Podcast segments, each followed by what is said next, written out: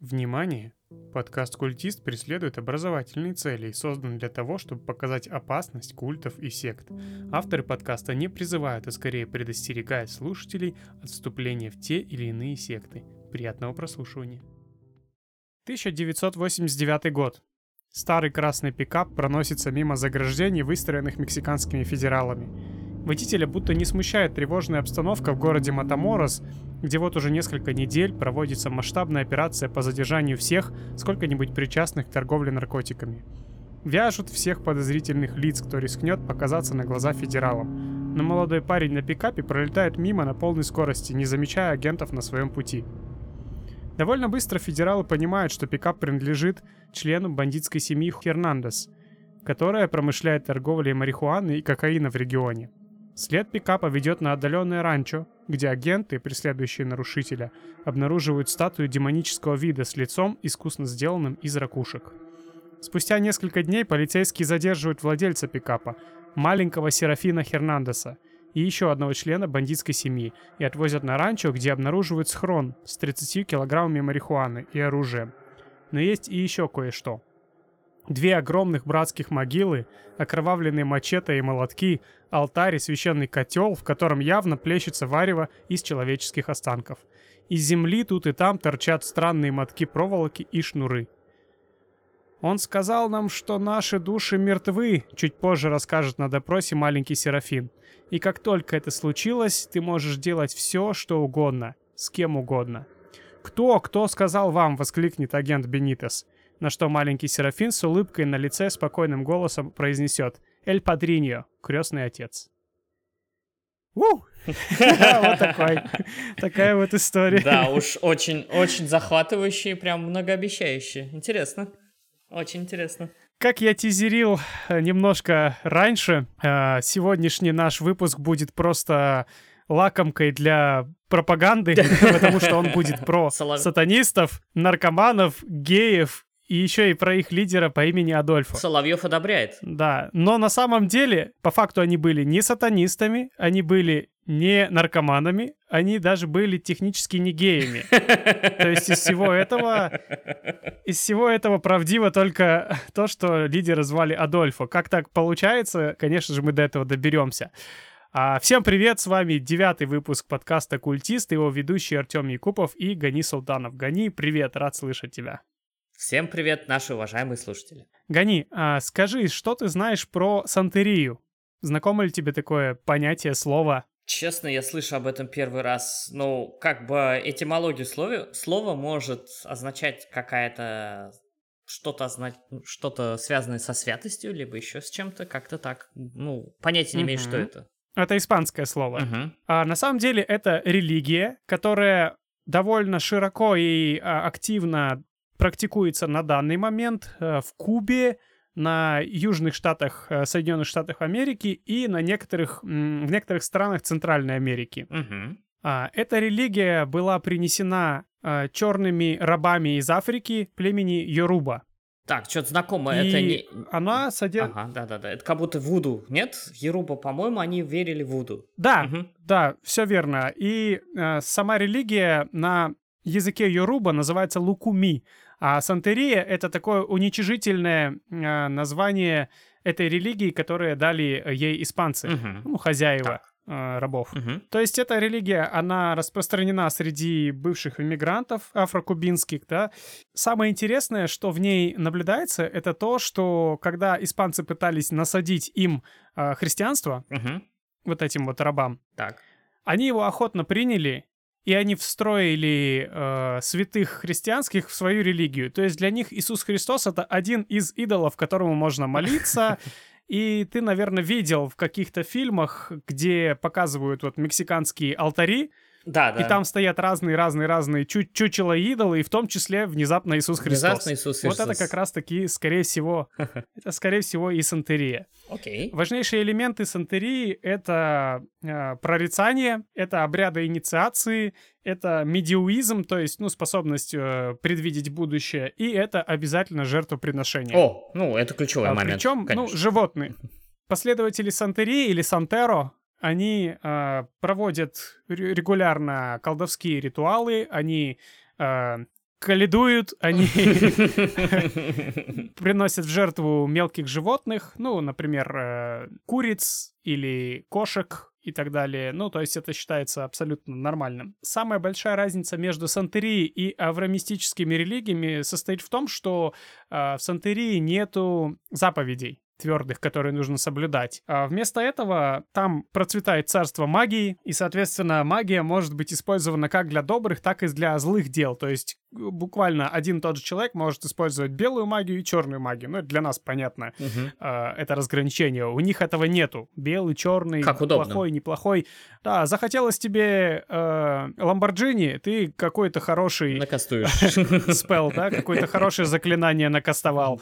А, кто-то тебя обидел, ты можешь ему проклятие накастовать. Это все окей, там нету понятия добра и зла как такового. Мгм. Ну, в привычном для нас э, смысле. А, есть также и другая религия. Она называется Пало Майомбе. Она менее распространена, чем Сантерия. Она тоже распространена среди потомков вот этих рабов. Мгм. Но э, в основном ее привезли э, выходцы из Конго. Так. Ну, из племени Конго, с Западной Африки. А, Ее также называют таким болезненным и странным братом Сантерии, эту религию, да? Куда уж хуже, блин. потому что, а, в отличие от Сантерии, она не, не очень хочет мириться с католицизмом вообще в целом. То есть отрицает она как это вообще полностью. Да, Прикольно. да, если в Сантерии святые органично вписаны в э, круг поклонения, да, то в Пало Майомбе, или, ну, Пало, Мгм. Это все напускное. М. И помнишь, в прошлом выпуске про алавитов ты говорил про термин, который э, означает скры- скрывание своей веры. Такие. Напомни, как называется эта практика? Такие. Такие. Мгм. Вот здесь, в принципе, тоже. Да, здесь тоже это широко распространено, потому что скрывать, что ты принадлежишь к Сантеро или к Палеро, это вообще нормальная практика, потому что их тоже притесняли, ну и боролись с этим долгое время. И именно поэтому точное количество адептов э, как Сантери, так и Пало Майомбе, тем более, в данный момент вообще невозможно посчитать. Еще про Пало Майомбе. Мы, мы вернемся к тому, почему это важно в выпуске. Мгм. А, Здесь очень важна фигура отца или матери. Это тот самый духовный наставник, кто тебя инициирует, кто тебя вводит в эту религию, ну и тебе транслирует Мгм. принципы, да, религии. Да. И самым центральным местом, центральной частью ритуала Пало Майомба является ритуальный котел или нганга. Мне уже А, это нравится, так. Африканское. Отлично. Африканское слово. Это буквально ведро, С отходами, блин. какое-то ведро. Этим бы ты обидел, наверное, участников Пало Майомба, если бы так сказал. Да, и меня бы сварили, нафиг. Да, потому что да, вокруг этого ведра а, образуется как раз та или иная ячейка, да, то есть э, Общество. святой вот этот вот человек, отец, да, он а, открывает свой котел и вокруг него сплачивает а, членов своего культа. Открывает свое ведро и нафиг обливает. Вокруг котла как раз-таки проводятся все жертвоприношения. В этот же котел складываются а, останки животных, Ингредиенты. разные части животных. Да, туда же можно налить алкогольный напиток, ром. Какая жесть. Что за хер? По Леру они верят в том, что в этом котле живет э, тот или иной дух, М, который окей. исполняет их э, пожелания. И его надо, соответственно, так или иначе подкармливать, Задобривать. подпаивать, э, в зависимости от ситуации, да, разными вещами туда э, закидывать, Так. скажем так. Пало Майомбе делится, в свою очередь, на две ветви. Это э, Пало Христиана и Пало Юдея. Это Пало Иудей. Дай угадай. Пало Иудей, да? Это второе, да? Нет? А, э, да, но в смысле, в смысле немножко другом. В прямом смысле иудеи от Иуды. А, Да? Окей, окей. Смотри, если Пало, если Пало Христиано, они больше верят в добро и зло, и они все-таки последователи добра, Так. они верят в Бога и в добрых э, духов, Так. а, то Пало Юдио они просто такие маргиналы, по сути, да, своей. И они э, отклоняют абсолютно всяческие понятия о добре и зле. Они не чураются вызывать злых духов, они не чураются кастовать всякие проклятия. И, по сути, это черная магия. Короче, это последователи Соловьева. А, это целевая аудитория Соловьева, да, я так понимаю? Или, те- или те, на кого, кого рисует это, российская пропаганда, да? Да, абсолютно, да, да, Окей, так и запишем. Да, то есть они не чураются работать с темными силами. И одним из главных их сущностей, которым они поклоняются, есть так называемый Кадим Пембе. Кадим Пембе. Эти ох, эти африканские слова. Бля. Да. Или пожиратель душ. О, вот так вот. так- Пожиратель ну, так душ. пафоснее звучит, да. Да. да. То есть это такая жестокая, суровая интерпретация дьявола, если сравнивать с христианской мифологией. То есть, по сути, это при- преклонение дьяволу, да, и Так. технический сатанизм. Так, хорошо. Но как бы про сатану, про сатану и про дьявола здесь э, речи прямой не идет. Мгм. И, соответственно, человек, который организовывает нгангу и собирает вокруг себя последователей, называется падриньо или крестный отец. Логично, хорошо. Пока все укладывается в такую Ага. стройную систему. Что объединяет Сантерию и Пало Майомбе? Это разные религии, помним об этом. Да, да, да, да. Но что их объединяет? В том, что э, последователи этих религий не полагаются на Бога, э, ну то есть на волю Божью, как э, авраамистические религии. Вместо этого они берут правление в свои руки, да? То есть э, они верят, что все зависит от Меня. того, как качественно они кастуют свои, э, Запросы Богу. как это, заклинания, да, заклинания, как э, качественно они приносят жертвоприношения, э, ну и, соответственно, куда будет направлена эта энергия, в зло или э, в добро. Интересный факт, э, если помнишь первый сезон «Настоящего детектива», О, да, конечно. там помимо абсолютно-абсолютно разных э, сект, культов и религий, в том числе была и сантерия. Да, да, да, я вот То есть она там, там была показана. Да, я припоминаю теперь, да. После того, как мы такой сетап настроили, чтобы понимание, куда мы попали, у нас было, э, мы начнем рассказывать про нашего главного героя. А зовут его Адольфо де Хесус Констанцо. Так, Как тебе? отлично, ну, отличное название, ой, отличное имя для основателя какого-то крутого культа. Ты одновременно и Адольф, И и Иисус. Иисус, и еще Ну, и Констанцо, Хе- да? Хесус на самом деле довольно-таки э, распространенный патроним, если не ошибаюсь, в Латинской Америке, там каждый третий, наверное, как-то Да. так, то есть... Каждый Хесус второй, Мария, да. бывают такие Хесус Мария, все такое, то есть это норм. По-моему, третье имя считается жен... э, это имя матери, если не ошибаюсь. Повтори, как его? Адольфо Хесус? Матроним? Да. Хесус Мария... О, Констанцо. Констанцо, окей. окей. Так вот, Адольфо родился 1 ноября 62 года в городе Майами в Соединенных Штатах. А, И после того, как его биологический отец э, бросил семью, э, мать была вынуждена мигрировать в Пуэрто-Рико. Ох, Ну, где начинать отношения с другими мужчинами, Мгм. которые э, должны были стать приемными отцами Констанцо. Или Адольфо, Адольфо, давай да, будем Адольфо. называть его прям по имени, по Адольфо, первому. Адольфо, да, да. да, А так то так можно запутаться. Понятное дело, детство не очень складывалось по многим причинам. Во-первых, мать была очень верующей, и сложно до конца утверждать, что она была последовательницей сантерии, но на это указывают множество фактов, потому что соседи, э, жившие в тот период рядом с ними, говорили, что периодически она ее видели с э, животными, которых она приносила в жертву, то есть, ну, там, курицу тащит без головы или там что Бедный, что-то бедный еще. мальчик. Да. Ничего не кушал, походу. И те, кто были у них дома, они наблюдали вот эту картину, что там останки животных лежали, и признаки ритуалов, проводившихся дома, присутствовали. Обычное дело, да, нормально. Ну и, соответственно, Адольфо тоже все это впитывал и видел с самого детства. А, И мать его была при этом очень большой скрягой, то есть ей сложно было выбрасывать какие-то вещи, она, Оста- а, наоборот, останки. тащила все в дом. Останки. Сложно было Да, выбрасывать ну, в останки. целом у них дома был Поэтому. у них дома был лютый срач. А, И несмотря на это, сам а, Адольфо, он страдал повышенным чувством порядка и чистоты. То есть представь, ты живешь в такой семье, когда... А он был очень аккуратным. Так. Он всегда очень аккуратно одевался, следил за собой. Ну, то есть, э, даже несмотря на то, что им ну, мало на что было жить, у них не было денег, он старался всегда быть аккуратным, и это шло в жесткий диссонанс с тем, как жила его мать. Мгм. А, Про его многочисленных отцов мало что известно, но известно, что было три э, ну, приемных отца. Видимо, там у матери были сложности с удержанием Мгм. этих мужчин. Вот, Так. их имена нам неизвестны. Его мать звали Делия. Делия. Когда было Адольфа 6 месяцев, э, Делия принесла его к одному из Падриньо, Мгм. который там проповедовал Пало Майомбе. Так. И Падриньо, изучив ребенка, посмотрев на него, изучив поведение, м, сказал, что он избранный О, Адольфо. Хорошо. Что у, него, что у него есть какая-то сила, что он станет э, великим. Ну и, соответственно, для этого ему нужно изучать побольше и поглубже религию Пало Майомбе.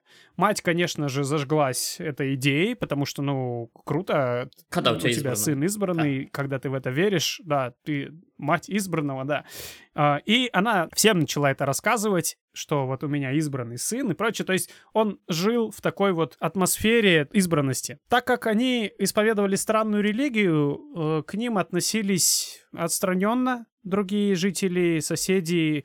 У него было мало знакомых в детстве, он мало общался. Он постоянно стыдился того, что э, мать это исповедует в детстве, Мгм. да, там то, что вот она странная, то, что с ними никто не считается, как с адекватными людьми, их все считали, ну, странными, придурковатыми, и вот это чувство стыда, э, оно, ну, он в нем рос. Мгм. Ну и когда Адольфо подрос, э, вот этот вот Падриньо, крестный отец, он принял его на долгий процесс обучения в религию Пало Майомбе и стал его ну, крестным отцом, настоящим Настоящий. Падриньо, да.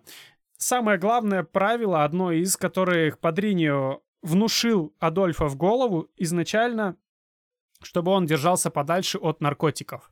М, То есть он ему сразу сказал, что если ты хоть раз в жизни попробуешь наркотики, злой дух сразу овладеет тобой и, ну, И... тебя убьет это моментально. Мгм. Вот. И Адольфо э, будет преследовать этот совет всю оставшуюся жизнь и, соответственно, передавать э, своим последователям. Мгм. Вот. Это то, почему э, они технически не нар- наркоманы. Хорошо, хорошо, окей. В 77 году, когда Адольфо было 14 лет, э, он начал обнаруживать в себе э, способности психические. То есть он научился э, предсказывать будущее, он научился гадать Мгм. с помощью простых карт Мгм. и с помощью ракушек. Это довольно распространенный способ гадания в религии Пало Майомбе. Э, И, ну, мать, само собой, очень верила в его способности. Мгм. Она, например, рассказывала всем, что э, в свое время Адольфо предсказал попытку э, покушения на президента Ну- Рональда Рейгана в точности до там дня. Она действительно случилась, она была неудачной, но он заранее знал и как-то это предсказал. Но другие члены Сантерии и местного локального комьюнити это не приемлемили, ну, типа, не верили, Ага. что он там такой супер просвещенный, только мать в него а, сильно верила. А, в начале 83 года, когда Адольфо был уже довольно взрослым, то, соответственно, ему 21 год, Падриньо приказал ему переехать в Мехико для того, чтобы начать а, свой собственный бизнес по предсказанию и по защите от темных искусств. Нормально, слушай. Видать, у них там не пошло, или они расширялись. А Нет, ну как бы э, он вырос, он целых 10 лет э, учился религии Пало Майомбы у своего э, падриньо. Он был за это время э, инициирован. Инициация проходила около вот этого котла Нганга. Мгм. Все происходило в темноте. То есть он этот котел не видел вообще. Э, Учитель заводил его внутрь с повязкой на глазах и проводил ритуалы и инициации. Ну, то есть э, ученик этого котла Не видел Не видел. вообще. в 83 году Адольфо переезжает в Мехико-Сити для того, чтобы начинать бизнес. Мгм. При этом ни Сантерия, ни Пало Майомбе, они не распространены э, в Мехико. Там распространена похожая религия, как курандаризмо. Это тоже, ну, в принципе, похожая тема, просто там свои духи, свои боги, свои... э, Л- Локальный ритуалы. этот, э, да, особенность. Окей. Да.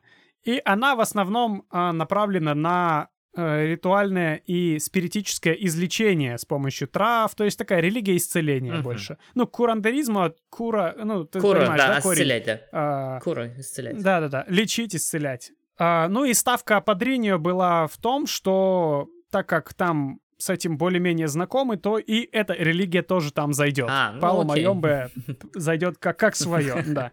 Адольфо переезжает в Мехико-Сити со своей матерью и знакомится там с ее подругой Мария Дель Росио Куэвас Гуэра. Блин, какие у них красивые имена, я просто... Давай ее будем называть просто Мария, потому что это трудно. Просто Мария, Просто Мария, да. А, Мария становится первым клиентом а, Адольфа в предсказаниях. Ну и далее большинство того, что я сейчас рассказываю, со слов Марии и было рассказано, да, следствию о его разных годах жизни. А, В Мехико Адольфо открывает магазинчик в, по сути, квартале красных фонарей. Это Мгм. называется Зона Роза. Это такая пешеходная улица, где гей-клубы, трансбары, э, лавки разные. Ну, то есть такое злачное место. Так. А, вот. В том числе там очень много было салонов по предсказанию. Мгм. И они пользовались большой популярностью среди кого? Наркоманов? Среди, нарк... среди наркобаронов. А, даже так. То есть руководители То картелей. есть, да, руководители картелей, более мелкие сошки в этой империи, они всегда нуждались в мифической защите. Мгм. Они часто пользовались защитой вот таких вот людей, как а, Адольфо, Мгм. Э, как в предсказаниях, так и в защитных заклинаниях. То есть вот два, два типа а, Спеллов. услуг, Да. услуг они предоставляли. А в апреле 83 года, когда Адольфо уже начал свою практику, он встречает э, молодого студента по имени Мартин Квинтана Родригес. Так. Мы его будем называть просто Мартин. Просто Мартин, да. И у них завязывается довольно быстро романтические отношения. Ну, то есть э. Мартин молодой красивый мужчина, э, Адольфо молодой красивый мужчина. У Адольфа была внешность э, супермодели. О, То есть он Надо запастись ну, прям телегу. очень аккуратный. У него длинные красивые волосы, у него черные пронзительные глаза, внешность, очень атлетическое тело. То есть он вообще не похож на э, членов культов, которые такие какие-то задохлики. Там, и Да-да-да-да. прочее. То есть э, Мартин только что э, вышел после довольно тяжелых отношений, ну и Адольфо его тут же охмурил, поймал, и они начали вместе работать. Мартин стал его охранником Так. формально. хорошо. Еще два клиента, кот- которые сблизились с э, Адольфо, были Хорхе Монтас и Омар Орея Ачоа. Ну, мы их будем называть Хорхе и Омар. Да. Ам, Буквально через несколько недель после старта вот этого бизнеса они пришли к нему в салон и а, тоже приглянулись. И Амар и Мартин стали двумя любовниками Адольфо. А мы точно говорим сейчас про наркосатанист? Что-то похоже на какой-то дешевый гей-роман, блин. Что это тут? Да. Ну, похоже, да, на дешевый гей-роман, но Адольфо, так как он был довольно властным, он не мог отпускать ни Мартина, ему понравился сразу же Амар, и он их начал встраивать в свою, э, в свой культ, и В прямом и ну, переносном относился смысле. к ним Да. довольно... Встраивал в прямом и переносном Да, смысле. Так, да. хорошо, хорошо. Мартина он назначил его му- своим мужчиной, а Амара он назначил своей женщиной. Вот так. Нормально. А, Они, конечно, сначала были против того, что, ну, Адольфо приходится с кем-то делить, но благодаря его э, Харизме. харизме, влиянию и деньгам, которых он э, тратил на них, ну, очень много, он их, по сути, купил, да, их Да. лояльность, их Мгм. любовь. Мгм. Четвером, в четвером, то есть э, Адольфо, Мартин, Амар и Хорхе, они э, начинают э, раз- развивать этот бизнес. А, подожди, подожди, а Хорхе, Хорхе, Хорхе не входил в такие любовные отношения? Хорхе был стрёмный, видимо. Да-да, он был Нет, натуралом. Он был, видимо, стрёмный. Единственный натурал. Хорошо. Наверное. Хорошо, хорошо. Наверное, да. То есть они начинают развивать клиентскую базу, привлекать новых людей, то есть сарафанное радио раскачивать. Вот. И Адольфо понимает, что надо уже как-то формализовать их отношения и решает э, их всех инициировать в свой культ, э, в свою э, ячейку Палу Майонга, Мгм. да. Несмотря на то, что сам он учился целых 10 лет, э, здесь он впервые ломает правила и буквально за один вечер э, дома у Хорхе они, он их всех инициирует, всех троих по очереди. Хорошо. Он создает свою нгангу, Мгм. это вот очень важный момент, создает свой уже котел. По очереди они заходят к нему в темную комнату, он завязывает им глаза, он э, вскрывает горло курицам и кровью куриц э, начертывает э, символы, э, раз- разные символы на их спинах. Вот. И тем самым они становятся раядо. М. В терминологии Палу Майомбе это так называемые врезанные, встроенные. То Мгм. есть, ну все, они уже внутри. Мгм, мгм. Хорошо. Да, посвященные правилам, которые он сразу же вводит, что они беспрекословно подчиняются именно ему. Абсолютное подчинение. Ну, Пало Майомбе не предполагает... э, Демократии и всяких других либеральных ценностей. наоборот, Пало Майомбе не предполагает служение лидеру, Ага. но здесь он уже отходит и говорит, все, вы теперь слушаетесь каждого моего слова и делайте то, что я хочу. Сучки.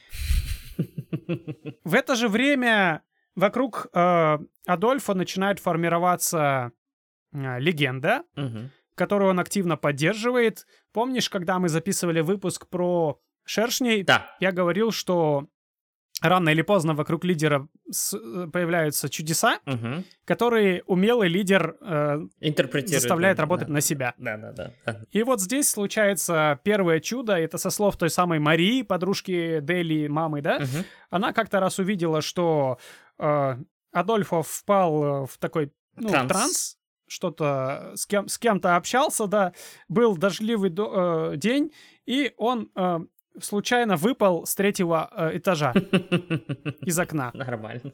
А, она уже думала, что он умер, побежала вниз в лобби этого э, домика, но он поднимался наверх, как ни в чем не бывало, жив и здоров. Ну, это первое чудо, которое он начал использовать, Так. да, что вот его кто-то там Спас. спас. А далее второе чудо — это то, что к нему обратился брокер по недвижимости с просьбой, ну, предсказания, и э, Адольфо посоветовал ему купить, вложить 20 тысяч долларов в здание коммерческое в Мехико.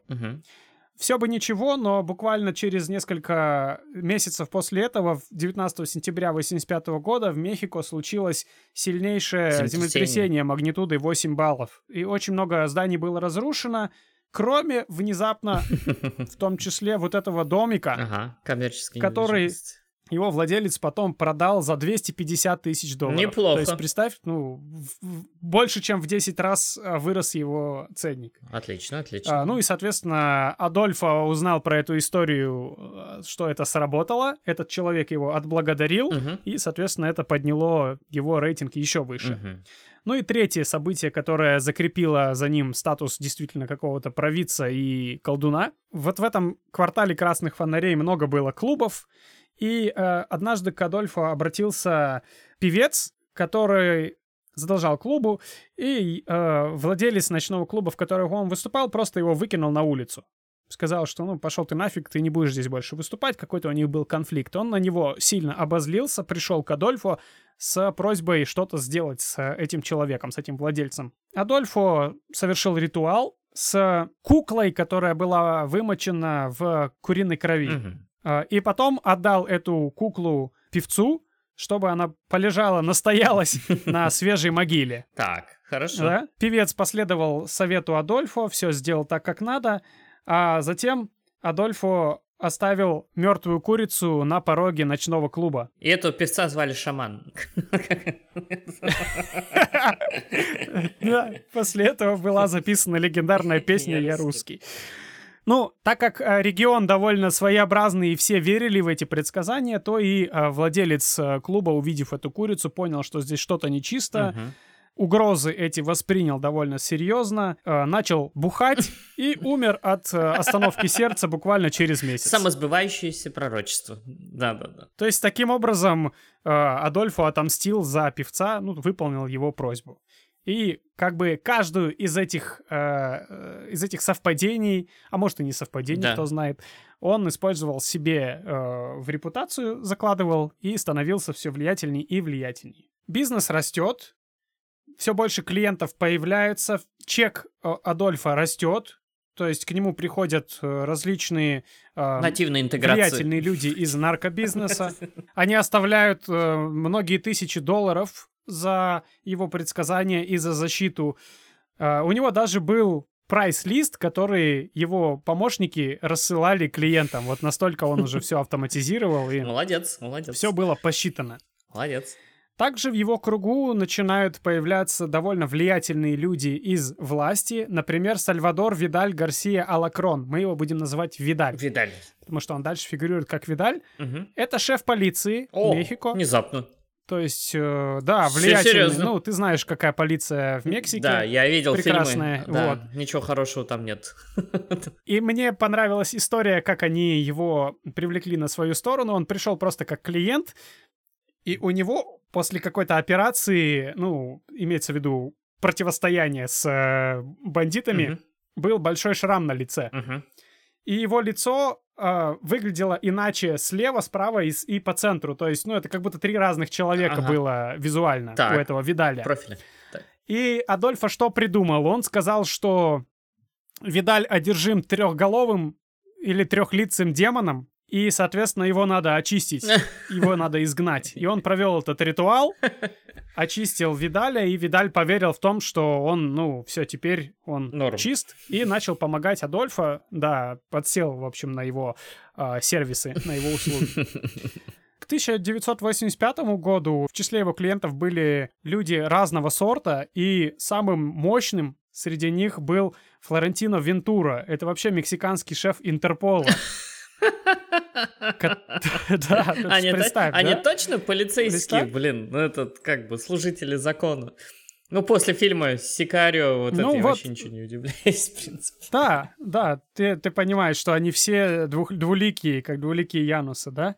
Вот, тем более, когда ты во все это веришь, ну, тут сложно э, остаться Не- на хорошей или на плохой стороне, особенно когда нет хорошей и плохой стороны, Да, понимаешь? когда все плохие. Когда в твоей религии не существует добра и зла. И вот эти два человека, Видаль и Флорентино Вентура, начинают э, снабжать Адольфо информацией о сделках, Инсайдерская о информация. преследованиях. Да, да, да, да, да. О каких-то делах, которые заведены на наркокартели, о разборках.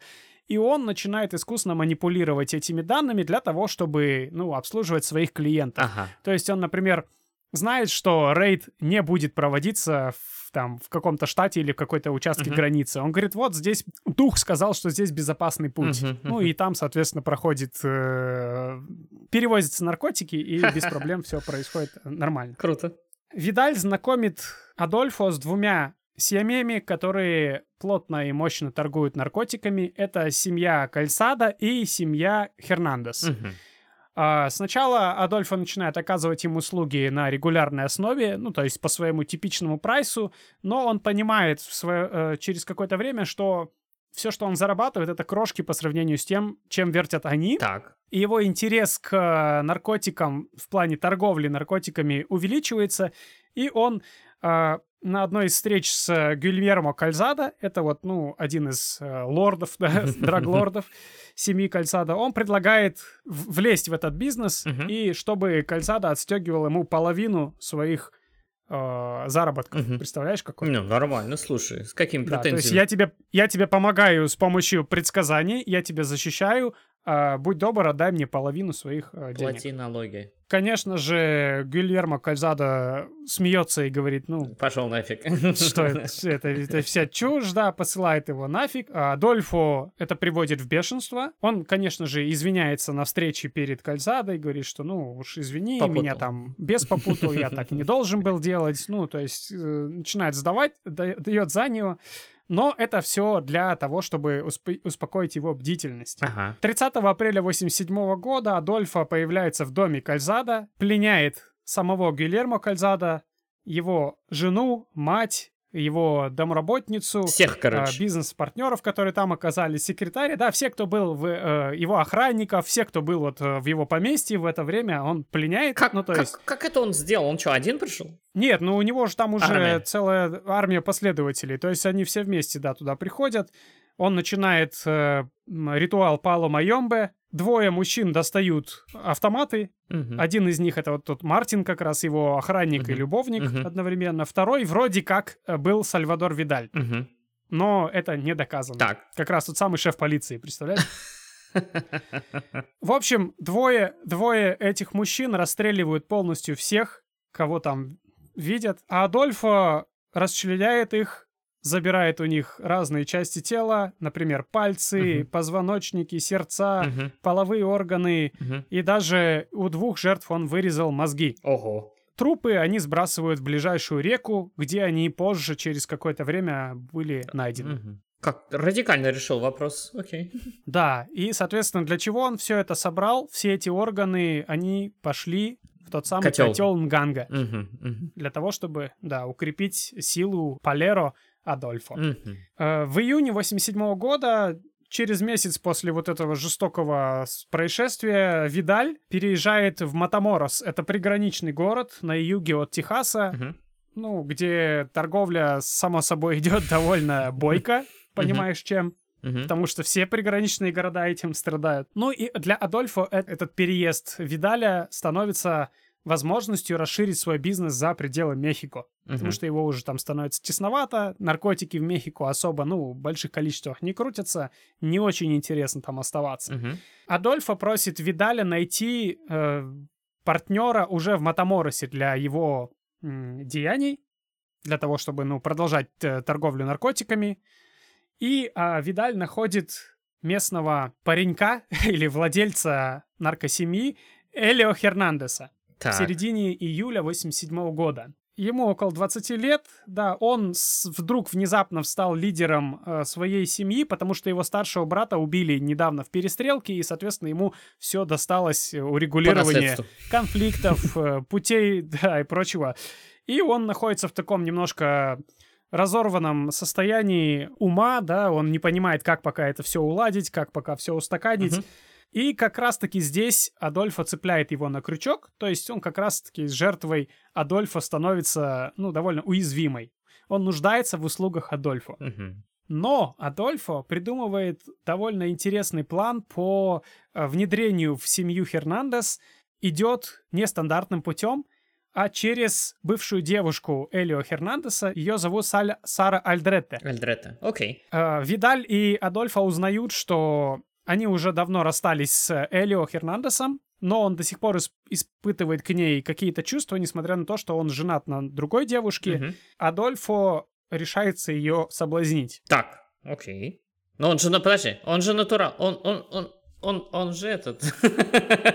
Ну ладно, ладно, окей. Он оказывается бисексуалом. Он оказывается бисексуалом, но э, забегая вперед, я думаю, что он в целом был асексуалом, и он использовал всех э, ради своих целей. То есть, А, ну, то есть, ага. э, использовал секс как э, средство достижения. как средство для достижения целей, да. 30 июля 87 года Адольфо и Мартин подрезают э, Сару на перекрестке, как будто бы по случайности. А, когда она выходит из машины, он тоже выходит из машины, Адольфо представляется, говорит, что я вот Адольфо, и начинает про себя рассказывать. Мгм. Ну, он, как, я, как ты помнишь, симпатичный и модельный, на нее это производит впечатление. Ну, они знакомятся, он извиняется за то, что там вот такое происшествие произошло, мы вас подрезали, извините, там, видимо, и авария небольшая была. Идет с ней в кафе и рассказывает про себя и про Сантерию и Пало Майомбе. Мгм. Но он э, не раскрывает карт до конца, он говорит, что он Сантеро Христиано, то есть, ну, вот, как миролюбивая ветвь э, Сантерии, чтобы ее не пугать.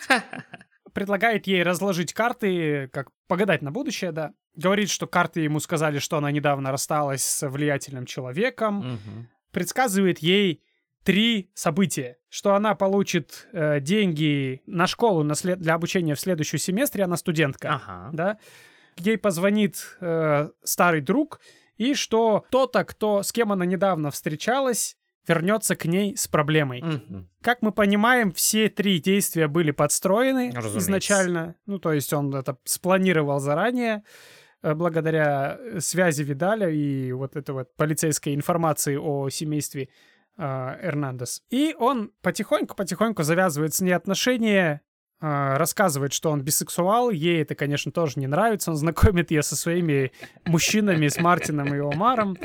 Но, как я сказал ранее, его отношения все были такие отстраненные, э, Холодный. манипулятивные. Он, да, он задаривал подарками, но при этом относился, ну так вот, как Мгм. без любви, без тепла, когда это было ему не нужно. Когда человек ему был нужен, он тут же раскрывался и дарил частичку своего э, тепла, своей любви. Человек снова под... Ну, как Да. Как я Абьюзивные рассказывал в прошлом да. выпуске про Абьюзивные. книгу, да? Да, да, да. абьюзивные отношения. Да. Абсолютно. В какой-то момент Адольфо принимает решение сделать Сару ля Мадрина, то есть крестной матерью. Нифига себе. Поставить ее в иерархии своего культа, ну, рядом с собой. Для того, чтобы произвести впечатление на семейство Хернандесов, он, э, Элио уже знает, что вокруг кто-то там крутится такой влиятельный, что он Мгм. закрутил роман с Сарой. Ну, то есть Мгм, он же до сих пор по ней страдает, он понимает, что человек непростой. И э, 23 марта 88 года Сара вместе с э, всей вот этой шайкой-лейкой переезжает э, в Мехико для инициации. Инициация проходит точно так же вокруг вот этого котла Нганга, который все еще находится в Мексике. Э, Амар завязывает Саре глаза, заводит ее в темное помещение. Адольфо начинает свои нашептывания и когда А- ну, он, он, он на такой тон переходит, когда в него вселяется да, духи. Да. Когда в него вселяется Нганга, дух А, Нганга. Дух котла. Кто-то проводит э, тушей курицы по э, Саре, вскрывает горло курицы и окропляет ее кровью курицы. э, но потом она чувствует, что рядом с ней какое-то большее животное, ну, то есть более крупное животное Мгм. находится. Потом слышит блеяние, и оказывается, что они привели еще и козу. Мгм, мгм. И они вскрывают горло козе, и уже кровью козы э, Адольфо коронует Сару. Мгм. То есть это впервые он так делает. И назначает ее Мадрина. Мгм. Да, то есть Крёст- Ля Мадрина — это Крестная крестная, мать. мать. Теперь она тоже рояда, теперь она тоже Встроенная. врезана в эту ячейку, да. Мгм. И он всем говорит, что теперь она Наша. такая же, как и я, по влиянию, и вы все ее тоже должны слушаться. На следующий день Адольфо инициирует Элио М. Хернандеса, который тоже за это время проникся. А, И сразу же после церемонии инициации Элио Адольфо предлагает ему бизнес-сделку. мгм. Он что? Забирает половину Ну, денег, которые выгребает э, из наркотиков семья Элио, но предлагает такое money back гарантии, да, то есть он предлагает ему гарантию возврата средств. Если профиты семьи э, Хернандес не вырастут, он не возьмет ни копейки. Справедливо. Ну, довольно интересное предложение, да? Справедливо. А, ну и, конечно же, что происходит дальше? Профиты семьи начинают очень сильно расти благодаря тому, что очень плотная работа ведется с Видалем и с влиятельными ребятами, которые знают все о трафике наркотиков и денег и могут прикрывать Мгм. где надо. То есть, ну, вот, вот такая вот связочка. Соответственно, Адольфо начинает загребать большие-большие деньги и покупает в Матаморосе ранчо Санта-Элена. Мгм. Ну, для своего культа, да, тем более там уже много последователей, э, Мгм. он постоянно инициирует, к нему приходят новые люди, вот. И в ранчо Санта-Элена он э, создает новую Нгангу. Мгм. Новый То котел. новый котел, более мощный, Power X200. Прокачанный. В то время как э, они в июле 88 года мотались туда-сюда между Матаморосом и Мехико, к Адольфо приходит Хорхе, помнишь, тот самый, который тоже был изначально Мгм. э, вместе с ними, но не вступал в натурал, романтические натурал, отношения с натурал, да. Адольфо. Натурал, да, да. И говорит, что его сосед по комнате, да, где они там живут, в Мехике, Рамон Пас Эскюэль, еще и трансвестит, он, короче, стал плохим человеком. Он постоянно матерится и ругается на Хорхе, и вообще бесит, и ведет себя отвратительно. Короче, он его достал. Он приводит э, в, в эту квартиру пьяных мужчин, он там, ну, короче, развел какой-то садом. Да, да, да. И, в общем, Хорхе это совсем... не- Как, как натурала, Хорхе это совсем не устраивает. Плохие, плохие соседи шумят после 11, бухают. Да, Да, и... я бы тоже с ними что-нибудь сделал. А тут еще и Хорхе, он тоже, ну, предсказывает э, будущее на картах, а этот Рамон, он еще и мешает ему предсказывать будущее. Да, вообще мешает работать. Выгоняет клиентов, Да, он... да, да. Ну, вообще черт, короче, да. Еще тут, знаешь, такая проблема уровня Джона Уика. Его терпение кончается, когда а, Рамон со злости пнул одного из пуделей Ах, Хорхе. собака. Как он посмел. Ах ты. Ну и после этого Адольфо, конечно же, э, соглашается его помочь. И ночью 16 июля 1988 года Адольфо, Хорхе и другие последователи, включая Мартина Омара, э, ожидают Рамона в апартаментах Хорхе. А, Когда Рамон все-таки заявляется, они хватают его и тащат в ванную. Мартин связывает ему руки и, заклеивает рот э, скотчем. Адольфо шокирует всех, отрезая у Рамона пальцы на ногах. Мгм. Прям и на руках, прям вот на живую. Мгм. Тут же отрезает ему гениталии, пока тот орет и Да. все еще живой. Хорхе и Амар, они обалдевают и выбегают из комнаты от конечно. такой жестокости. Они не видели да, до этого. Мгм. То есть, помнишь, когда семью Кальзадо они расстреляли сначала, расстрел- а потом уже раз, Ну, расстрел это? А другое, тут- да, да, конечно. Здесь Да, пожилой. тут в прямом эфире все это происходит. А Адольфо при них ранее, конечно, приносил в жертву животных. Ну да. И это было довольно брутально, но это совсем другое, Конечно. когда перед тобой человек. А, Далее Адольфо частично снимает кожу с этого Рамона и потом, наконец-то, его добивает. Все, что от него остается, кровь, останки, вот эти пальцы, кости и даже кусочек мозга, Адольфо все это аккуратно собирает и везет в ранчо. Санта-Елена для того, чтобы накормить котел Нганга. Адольфо верит в то, что чем более жестокое и брутальнее убийство произошло, тем больше криков и боли было Мгм. во время этого Мгм. испытано жертвой, тем сильнее, ну, Нганга становится. Мгм. Мгм. Например, Сантерия и Пауло Майомбе, они верят, что если ты хочешь э, кастовать какое-то черное проклятие, то ты должен пытать и сжечь черного кота, например. М, Ну, понятно, чтобы мучения вот эти передали, си- сила, да, была, короче, у этого проклятия. Да, Мгм. да.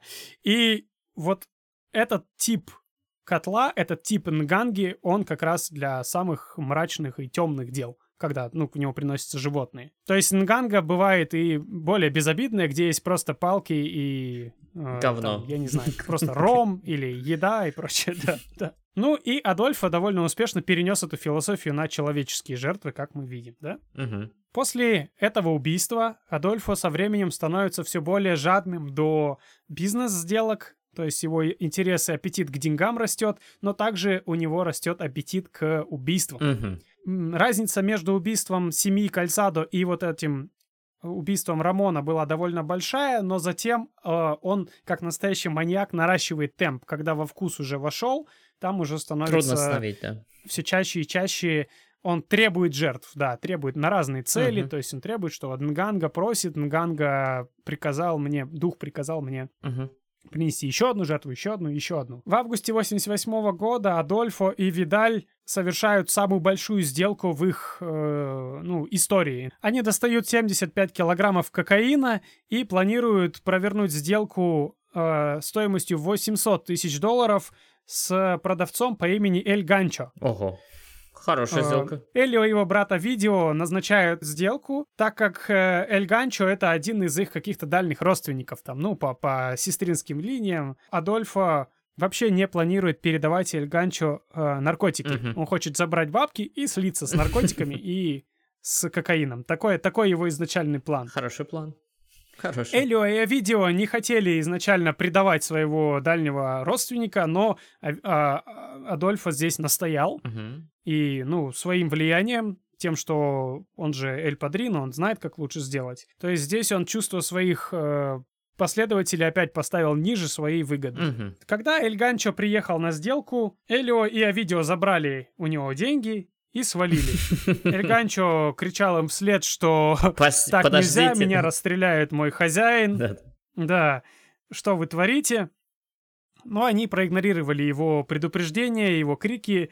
Вот, и три дня э, спустя вот этого ограбления, по сути, да, то есть Да. они забрали его деньги, э, Эль, Эль Ганчо крадет самого Овидио, его двухлетнего сына, на улице. Он заставляет Овидио позвонить брату Элио и говорит, что он их убьет, если деньги не будут э, возвращены. Мгм. Но Элио знает, что Адольфо никогда не пойдет на этот э, шаг.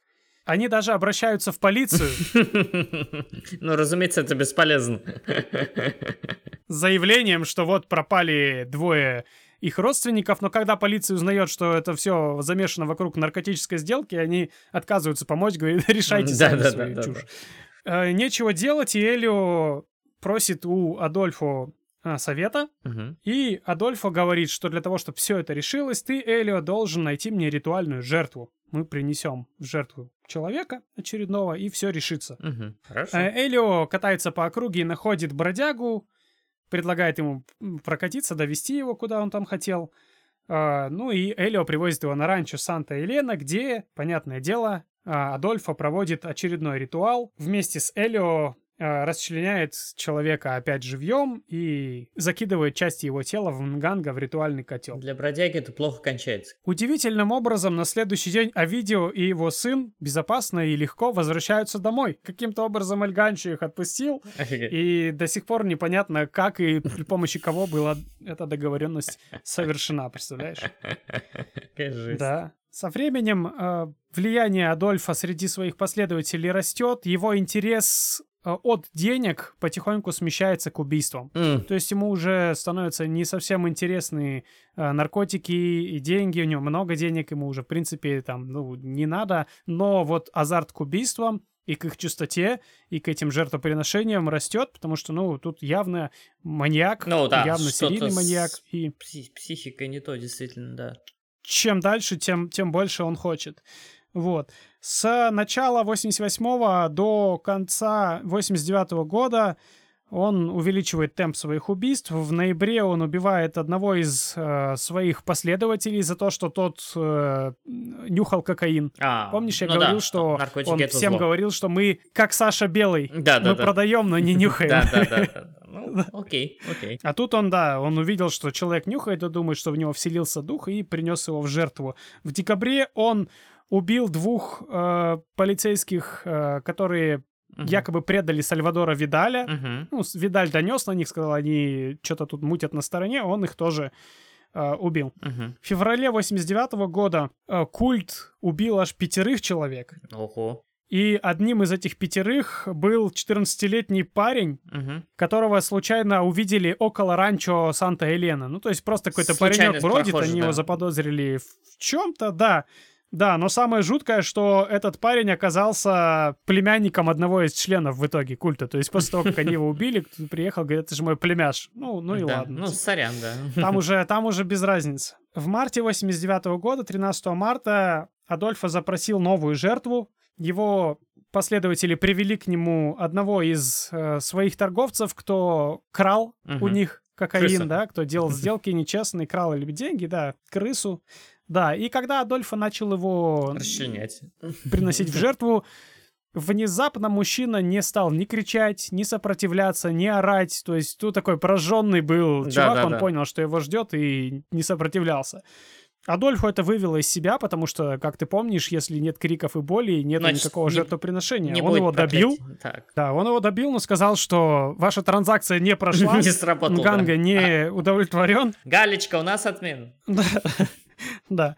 Приказал своим двум э, последователям, Малио и маленькому Серафину, который в самом начале, если ты помнишь, Да, был. да. Он говорит, «Э, ничего э, не волнует, идите, езжайте и найдите кого-нибудь. А желательно, говорит, найдите американца, потому что он то точно будет орать, и они все неженки, они все слабаки. Эти двое бравых ребят на красном пикапе э, едут в Матаморос и обнаруживают на улице абсолютно бухого, в хлам пьяного студента, американца Мал- Марка Килроя который настолько перепил, что не может найти дорогу в свой отель. Мгм.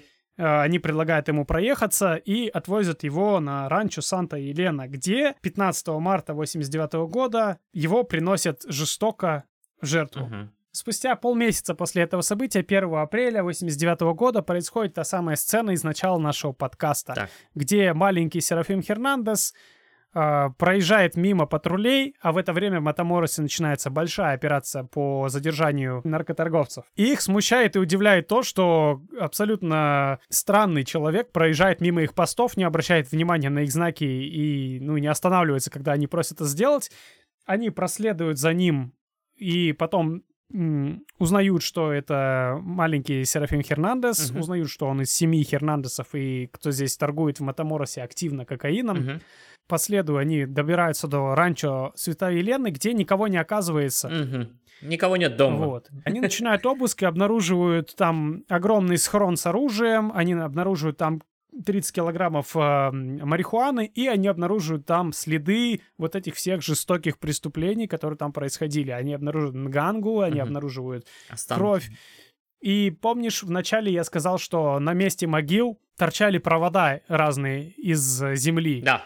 А, Они спросили у этого маленького Хернандеса, это что за фигня? Он говорит, эти провода привязаны к позвоночному столбу Марка Килроя, и когда его труп окончательно разложится, я вытащу позвоночник и сделаю ожерелье. Это моя личная жертва, я его нашел. Это мой. Такие прекрасные ожерелья уже есть у Эль Падриньо, Ля Мадрины, А чё я? даже там, ну, Чё, я черт, что ли? Мартина и Амара. Да, вот. То есть он этим хвалится, и его поведение очень странное. Он ведет себя непринужденно, он не верит, что ему вообще что-то светит. Он полностью под защитой э, Эль Падриньо. После этого, конечно же, полиция начинает большое расследование, э, связывает убийство семьи Кальцада, Рамона и прочее, понимает, что здесь орудует какой-то дикий лютый культ. Под давлением э, вот эти ребята, Серафим Хернандес и еще один член культа, которых они вместе задержали, начинают потихоньку раскалываться. А остаток культа, его ядро, они начинают скрываться от полиции Мгм. по Мехико, по съемным квартирам. Полиция обращается к экспертам по Сантерии и Палу Майомбе, и они говорят, э, чтобы разослить их и э, заставить их совершать глупые поступки, сделайте вот что. В прямом эфире сломайте котел на А, ранчо Санта-Елена. Покажите это. Они это делают. Это происходит в конце апреля 89 года.